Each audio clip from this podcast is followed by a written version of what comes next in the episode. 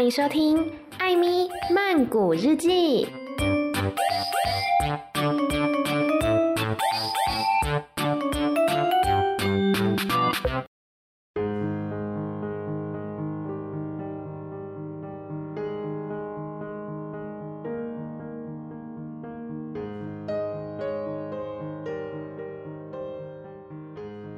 บทที่สิบ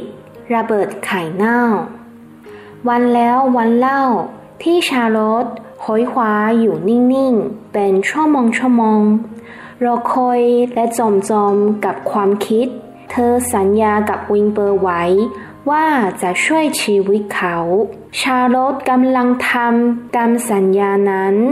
ชาลอตมีความอดทนอยู่แล้ว โดยธรรมชาติ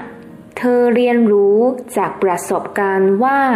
ถ้ารู้จักออกกลั้น พอมแมลงวันจะปีนมาติดยายเอง และเธอก็แน่ใจว่า ถ้ารอนานเพียงพอ จะคิดวิธีแก้ปัญหาให้วิงเปอร์ได้ ในที่สุดรุ่งเช้าของวันหนึ่งกลางเดือนกรกฎาคม ชาร์ลอตคิดขึ้นได้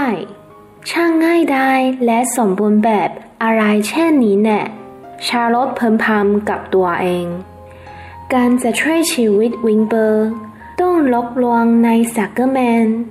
ถ้าฉันลบพวกมแมลงได้ ชาลอคิด ฉันก็น่าจะลบพวกมนุษย์ได้เหมือนกัน พวกนี้ฉลาดสู้มแมลงไม่ได้ด้วยสามวิงเบอร์เดินเข้ามาพอดีกำลังคิดอะไรอยู่หรอชาโรตวิงเบอร์ถาม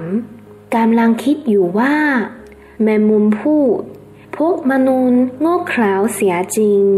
เขลาหมายความว่ายังไง หมายความว่าลบได้ง่ายๆ ชาโลตอบน่าสงสารจริง ว่าแล้ววิงเปอร์ก็นอนเหยียดยาวใต้ร่มเงาของหลัวและหลับไปอย่างรวดเร็ว แต่แมงมุมยังตื่นอยู่ เธอมองจ้องไปที่วิงเปอร์ พลางคิดวางแผนการ ฤดูร้อนผ่านไปได้ครึ่งทางแล้ว เหลือเวลาอีกไม่มากน่ะ เช้าวันนั้น ขณะที่วิงเปอร์กำลังหลับอยู่ เอเวอรี่อาราเบิลก็เดินเข้ามาด้านหน้าโรงนา ตามติดด้วยเฟิร์น เอเวอรี่จับกบแบนๆติดมือมาด้วย ส่วนเฟิร์นสวมมงกุฎดอกเดซี่สวยมาก เด็กทั้งสองวิ่งตรงเข้าไปในห้องครัวแหมมาพอดีกินพายบลูเบอร์รี่เลย นางสักเกอร์แมนว่า ดูกบของผมนี่ เอเวอรี่ร้องวางกบลงบนกระชอนก่อนเอื้อมมือไปหยิบพาย เอาไอ้นั่นออกไปเดี๋ยวนี้ นางสักเกอร์แมนร้องกบมันร้อนนะคะ เฟิร์นร้อง มันจะตายอยู่แล้ว มันไม่ได้สักหน่อย เอเวอรี่โต้มันชอบให้เขาเกาตัวหว่างตาให้ แล้วกบก็กระโดดลงไปในอ่างล้างชามฟองฟ่องของนางสักเกอร์แมน ตัวเอาพายของตัวไปเหอะเฟิร์นพูดหนูเข้าไปดูไข่ในกรงไก่ได้ไหมคะป้าเอดิทออกไปเล่นข้างนอกไป ทั้งสองคน แล้วอย่าเข้าไปกวนไก่ล่ะ ได้แล้วเฟิร์นร้อง เขากินพายของหนูหมดเลมานี่จ้ากบ เอเวอรี่ร้องเรียก เขาจับกบไว้ เจ้ากบดิ้นแด่วไปมาทำน้ำสบู่กระเด็นโดนพายบลูเบอร์รี่ เดี๋ยวเถอะเฟิร์นขู่คำรามไปเล่นชิงช้ากันดีกว่า เอเวอรี่ชวน เด็กทั้งสองจึงวิ่งไปที่โรงนา นายซักเกอร์แมนมีชิงช้าดีที่สุดในแถบนี้ เป็นเชือกใหญ่นาเส้นเดียวผูกติดกับคัน ตรงประตูด้านทิศเหนือ ปลายเชือกผูก เป็นปมขนาดใหญ่สำหรับนั่ง คนเล่นสามารถแกว้งเชือกเล่นได้เอง ไม่จำเป็นต้องมีใครมาช่วยผลัก เวลาเล่นแค่ปีนกระต่ายขึ้นไป บนลมฟัง จับเชือกไว้ มองลงมาข้างล่าง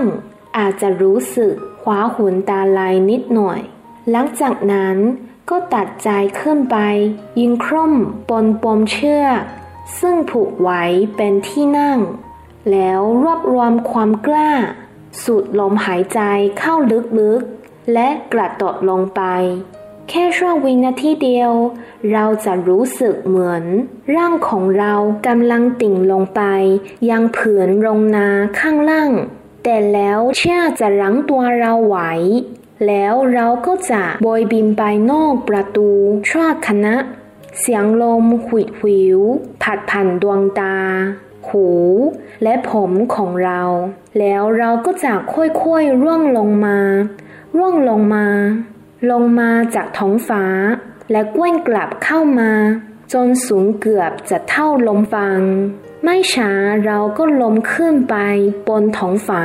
จนละเห็นแม่ บางครั้งเชือกจะปิดหมุน ร่างของเราก็จะหมุนตามเชือกไปด้วยก่อนจะเก้งออกไปข้างนอก คราวนี้ไปไม่ไกลมาก แล้วเก้งกลับเข้ามาอีกครั้ง คราวนี้ไม่สูงมาก เก้งเข้าเก้งออกอยู่อย่างนี้ จนกว่าเราจะกระโดดลงผลัดให้คนอื่นได้เล่นบ้าง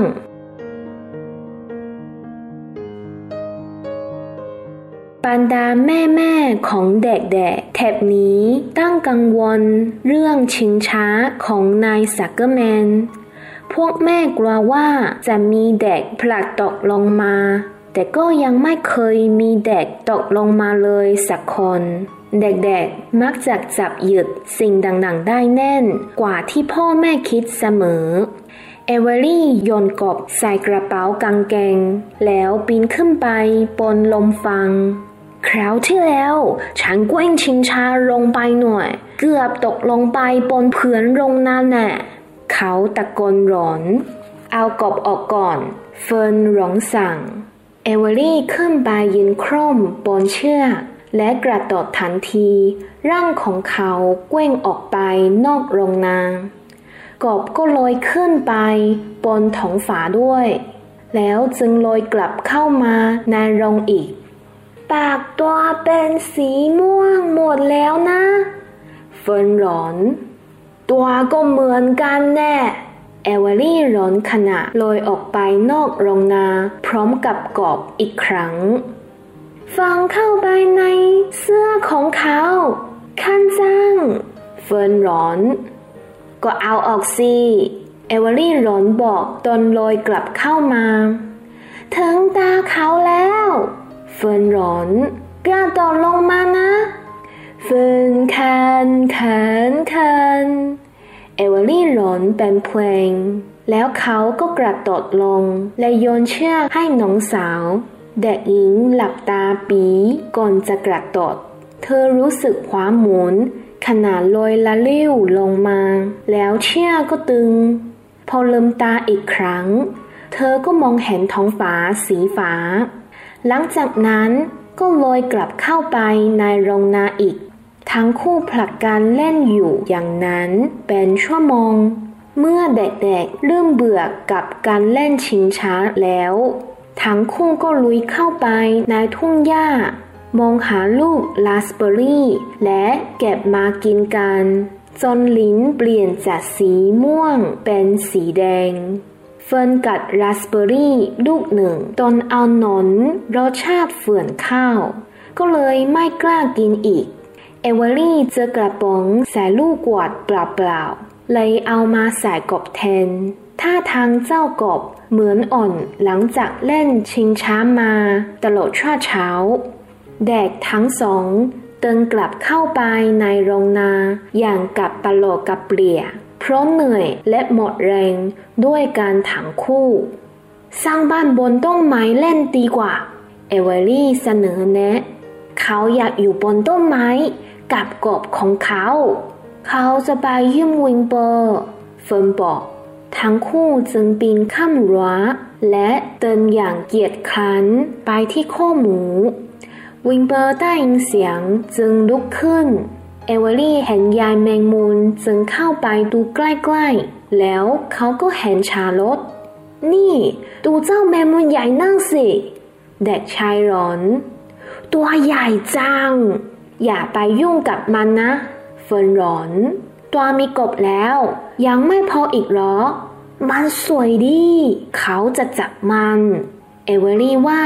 แล้วเด็กชายก็เปิดฝากล่องลูกกวาดและหยิบไม้ขึ้นมาท่อนหนึ่ง เขาจะเขี่ยเจ้าแมมุนนั่นใส่กระป๋อง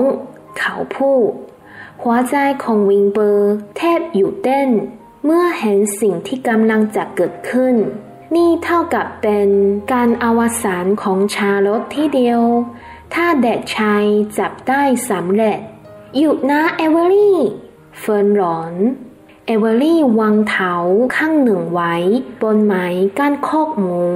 ขณะพยายามใช้ไม้เขี่ยตัวชาร์ลอตทันใดก็เกิดเสียหลักลื่นตกไปตรงขอบรางอาหารของวิลเบอร์ รางพลิกคว่ำ ไข่ห่านอยู่ข้างใต้รางพอดี มันก็เลยแตกโพละส่งกลิ่นเหม็นหึ่งทั้งโรงนา เฟิร์นหวีดร้อง เอเวอรี่กระโดดลุกขึ้นยืน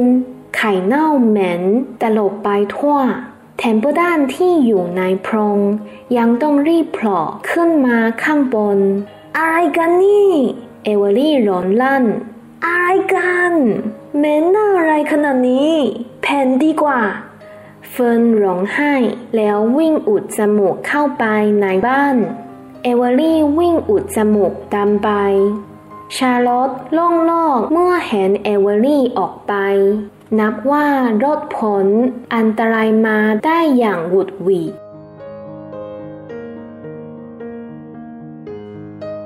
ตอกไซพวกสัตว์ต่างๆ ที่กลับมาจากทุ่งหญ้า แกะ ลูกแกะ พ่อห่าน แม่ห่านแล้วก็ลูกห่านทั้งเจ็ดตัวต่างปนกันถึงเรื่องกลิ่นเหม็นคลักคลุ้นเหลือไรนั้น วิงเปอร์ต้องเล่าเรื่องที่เกิดขึ้น ซ้ำแล้วซ้ำอีกว่าเอเวอรี่พยายามจะจับชาลดแต่แล้วกลิ่นไข่เน่าก็ไล่เด็กชายไปทันเวลา เป็นเพราะไข่เน่าฟงนั้นแท้ๆที่ช่วยชีวิตชาลดไว้ วิงเปอร์พูดแม่หันภูมิใจมากที่มีส่วนร่วมในเหตุการณ์นี้ ฉันดีใจที่ไข่ฟอนนั้นไม่ได้ฝากเป็นตัว นางพูดรวดเร็ว แม้เทมเปอร์ดันจะรู้สึกโมโหที่สูญเสียไข่อันเป็นของรักของหวังไป แต่ก็อดคุยหมอไม่ได้แฮมประโยชน์ของการสะสมแล้วยังละที่นี้ เขาพูดอย่างอารมณ์เสีย เราไม่รู้หรอกว่าเมื่อไหร่จำเป็นจะต้องใช้อะไร ฉันถึงไม่เคยทิ้งอะไรง่ายๆ เอาเถอะ ลูกแกตัวหนึ่งร้อน เหตุการณ์ที่เกิดขึ้นเป็นเรื่องดีสำหรับชาลดแต่พวกเราล่ะ กลิ่นนี้มันสุดทนจริงๆ ใครจะอยู่ได้ท่ามกลางกลิ่นไข่เน่าแบบนี้ ไม่ต้องห่วงหรอก เดี๋ยวก็ชินกันไปเองเทมเปอร์ดันว่า เขานั่งลง รูปหนวดยาว ก่อนจะออกไปสำรวจกองขยะ เมื่อเลวี่นำอาหารใส่ถังมาให้วิงเบอร์ในตรงกลางวัน เขาหยุดยืนขวางจากคอกหมูไปไม่กี่ก้าวพลางทำจมูกฟุตฟิตและทำหน้าย่นแม้นอะไรนะแดกหนุ่มพูด วางถังลง แล้วจึงอิบไม้ที่เอเวอรี่ ทิ้งไว้งัดรังขึ้นดู นูเขาร้อน บ้าจริง ไอเราน่าจะเฉลียวใจบ้าง ว่าอาจจะมีหนูทำรังใต้รังอาหาร ฉันหลักเกลียมหนูจะตายบายเลวี่ลากเอารังอาหารของวิงเปอร์ออกไปนอกลาน ก่อนเตะดิน กลบใส่รูหนู ฝังไข่เน่าและสมบัติอื่นๆ ของเทมเปอร์ดันจองหมด แล้วจึงหิ้วถังขึ้น วิลเบอร์ยืนรออยู่ที่รางอย่างหิวโหยเลอร์วี่เทอาหารใส่ราง หูตาวิลเบอร์พร่าพรายไปด้วยอาหาร เขาขอยกอาหารเข้าไป เสียงดังเฟื่อฟ้า อยากจะคำมั่นทุกอย่างให้เรียบในคำเดียว อาหารมื้อนี้แสนอร่อยอร่อย มีถังหังนม เม็ดข้าวสาลีเศษแพนเค้กโตนัเครื่องอัน เปลือกฟักทอง ขนมปังปิ้งเก่าๆสองแผ่น แล้วก็ขนมปังรสขิงสามแผ่น หางปลา เปลือกส้มหนึ่งผล แสกก๋วยเตี๋ยวโกโก้หนึ่งถ้วย เยลลี่เก่าๆเศษกระดาษจากถังขยะ แล้วก็เยลลี่ราสเบอร์รี่วิลเบอร์เจริญอาหารมาก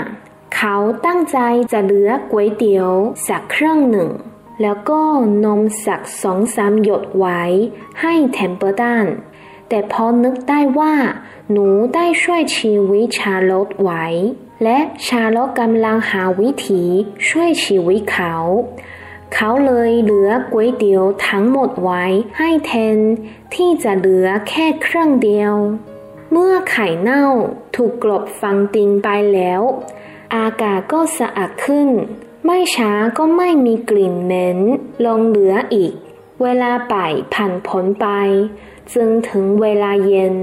เงาโทษยาวขึ้น ลมเย็นอ่อนๆของยามเย็นผัดผ่านประตูหน้าต่างเข้ามา ชาลอตนั่งกินมแมลงอยู่ ที่ยายของตนอย่างไม่ค่อยสบายใจนัก เธอกำลังนึกถึงอนาคตสักครู่ใหญ่ จึงค่อยเคลื่อนตัวลงมา เธอเคลื่อนลงมาถึงตรงกลางใยแมงมุมและ เริ่มล้อเส้นใยตรงกลางออกอย่างช้าๆหักสม่ำเสมอ ขณะที่สัตว์อื่นๆกำลังหลับสับประงอกกันหมด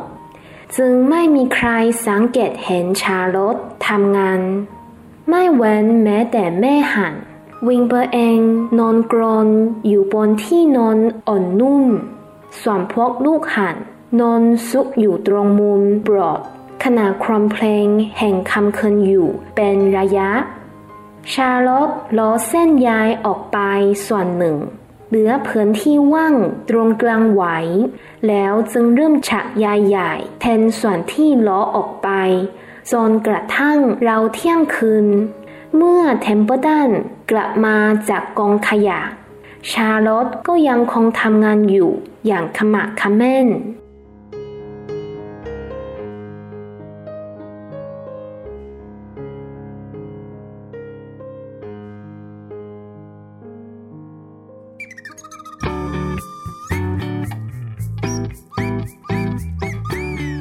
好的，这就是夏绿蒂的网第十章。第十章我觉得呃算是一个铺垫吧，目前也没有讲太多东西。就是呢，有一天的早晨，这个查洛夏绿蒂他又在思考说，因为他之前答应 win 要帮他的忙嘛，要让他不被杀掉。那但是要怎么帮呢？之前 Winber 问他的时候呢，他说他还在想，还没想到。那现在他终于想到了。因为他觉得，他既然可以用蜘蛛网来骗这些虫子，来骗这些苍蝇啊、蚊子到他的蜘蛛网里面，那么他同样也可以欺骗人类，是一只非常有自信的蜘蛛来着。然后卡罗跟 winber 的对话就在这边，后面呢其实也没什么，就是芬呐跟 Everly。大家还记得这两个人吗？芬是 Winber 原本的那个小主人，那后来呢，因为他们家养不起 Winber 了，他们就把那只猪卖给了他的叔叔 s a g m a n 先生。然后芬跟 Everly 是一对兄妹这样子。后面其实就是在讲芬跟 Everly 去玩一个荡秋千，然后用了一大段的文字在描述那个荡秋千的过程。相信大家都有荡过秋千吧，我就不多做解释了。总之呢，当时艾维利他就是去真去抓了一只青蛙，并且把它放在一个糖果的罐子里面，空的糖果罐子。然后他们就在玩荡秋千嘛。后来呢，芬玩累了，他就说他要去看 Winber 了，他要去看那只小猪了。然后艾维利就跟着他的脚步一起去。结果呢，当他们走到那个农场里面的时候，艾维利就看到了卡罗，就看到我们的主角那只蜘蛛。艾维利呢就建立了欣喜，他就觉得说：哇，这只蜘蛛好大哦！如果可以把它抓住的话，一定很酷炫。所以呢，艾维利就试图的要去抓卡罗，要去抓那只蜘蛛这样子。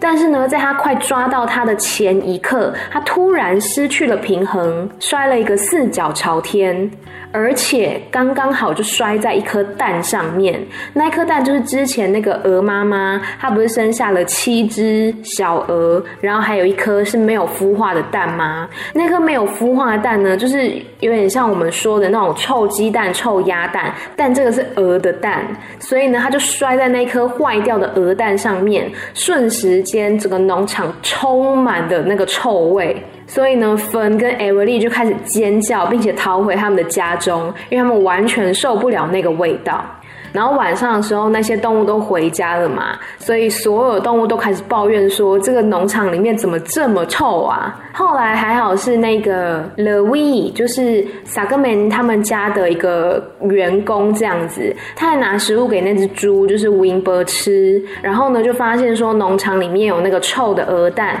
他就把它清理掉，然后在农场里面的臭味呢也就慢慢的消去了。但这一段最好笑的是 Wimber 他的那个内心戏，就是。因为 Louis 把那个晚餐拿给 Winber 吃嘛，然后不得不说，我觉得 Winber 真的是吃的蛮好的，他的晚餐超级丰盛，有牛奶，然后有什么燕麦片，还有吃剩下的薄饼、南瓜皮、烤面包、饼干、鱼骨头。橘子皮，还有面条，以及一杯喝剩下的巧克力，还有覆盆子果冻，听起来就觉得非常的丰盛，对不对？但我是没有想要吃啦。